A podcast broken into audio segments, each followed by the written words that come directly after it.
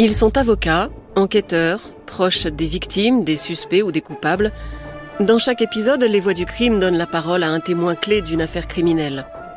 Mais qui sont les personnages de leur récit, ces acteurs de l'affaire qu'ils ont côtoyés?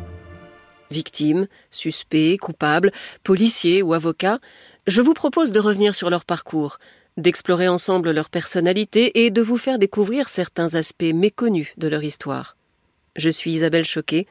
Voici le portrait d'Esteban Morillo, condamné pour coup mortel sur le jeune antifasciste Clément Méric. Il a fait recouvrir ses tatouages, mais il reste marqué à vie. Un passé de skinhead, ça ne s'efface pas comme ça.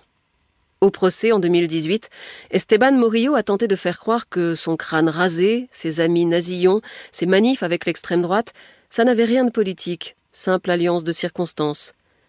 Il a essayé de convaincre que tout ça était derrière lui, mais il n'a pas pu faire oublier l'évidence.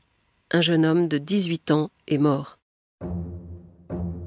Esteban Morillo, lui, avait 20 ans au moment des faits, et il était connu des services de police pour s'être promené avec un point américain dans la poche en 2011. C'est tout. À part ça, casier vierge. Un garçon sans histoire, né à Cadix en Espagne. Mon mari n'est pas français, mon fils n'est pas né en France non plus, et on a longtemps été immigrés. C'est ce que dit sa mère, comme pour prouver que, vraiment, Esteban ne peut pas être raciste. Il est encore tout petit quand la famille s'installe en France, à Neuilly-Saint-Front dans l'Aisne, un gros village de 2000 habitants planté au milieu des champs de betteraves. Il a un grand frère et une grande sœur, un papa plombier qui quitte la maison tous les jours à 5 heures du matin et ne rentre que vers 8 ou 9 heures du soir. Le grand frère sera plombier lui aussi. La grande sœur deviendra serveuse. Esteban, lui, dès l'âge de 10 ans, il se voit boulanger. C'est précisément à cet âge qu'il est violé par son prof de judo. L'agresseur sera condamné à 19 ans de prison, on n'en sait pas plus, personne n'en parle, et surtout pas lui. Esteban n'est pas un enfant à problème. Il adore sa famille, il est passionné par les animaux. Simplement, l'école ne l'intéresse pas beaucoup. Il préfère travailler de ses mains. Alors, après la troisième, fini, il arrête. Direction le centre de formation des apprentis à Lan.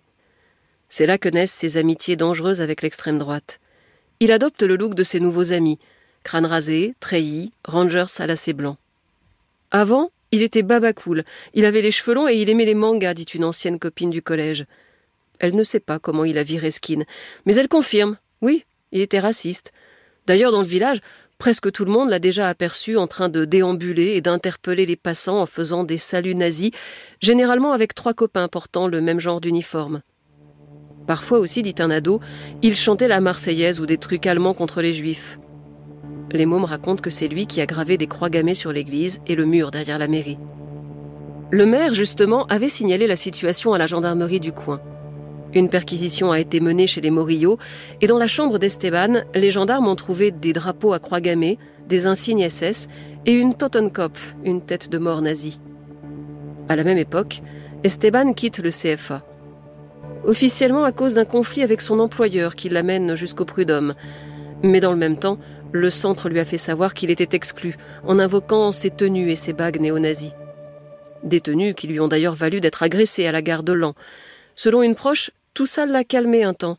Il était redevenu normal, il portait des joggings. C'est quand il est parti à Paris qu'il a replongé. De fait, à 18 ans, le jeune homme quitte la Picardie pour la capitale, où il ne connaît personne ou presque. Il trouve un job dans une boulangerie Paul, ça dure une semaine. On ne faisait que du congelé, dit-il. Le voilà donc reconverti dans la sécurité sur les conseils de quelques amis picards. Des amis qui l'amènent au local, un bar du 15e arrondissement.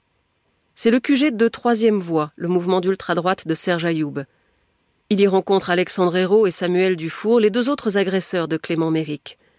Et il se met en couple avec Katia, une militante plus âgée que lui qui partage sa passion pour la cause animale. Au procès, il explique Ce mouvement, j'y suis entré pour être avec mes amis. Je n'avais que. J'étais influençable. D'après ce qu'on m'en a dit, c'était un syndicat ni de droite ni de gauche, avec une conviction solidariste. La juge questionne C'est quoi une conviction solidariste?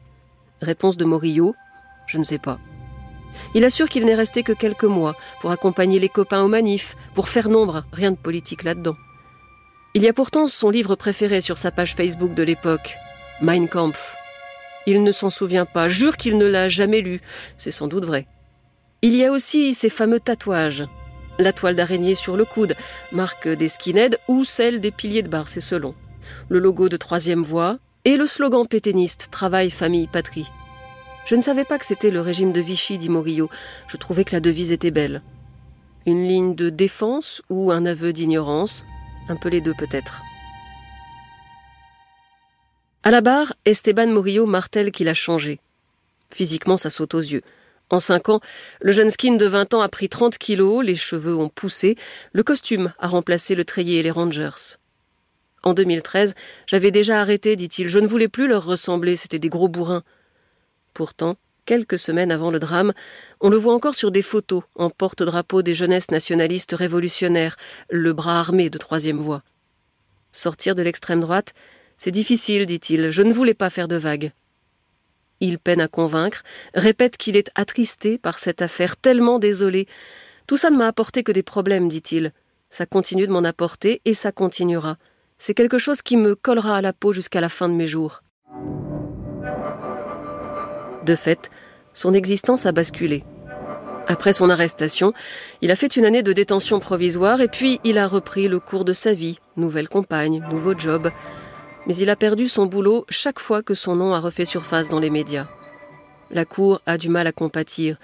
Esteban Morillo s'apitoie sur lui-même, mais ses regrets éternels semblent oublier sa victime. Un jeune homme de 18 ans est mort. En première instance, l'ancien skin est condamné à 11 ans de prison, peine réduite à 8 ans en appel. Vous venez d'écouter le portrait d'Esteban Morillo. Vous pouvez retrouver tous les épisodes des Voix du crime sur l'application d'RTL, rtl.fr et toutes les plateformes partenaires. N'hésitez pas à nous laisser une note ou un commentaire. À très bientôt.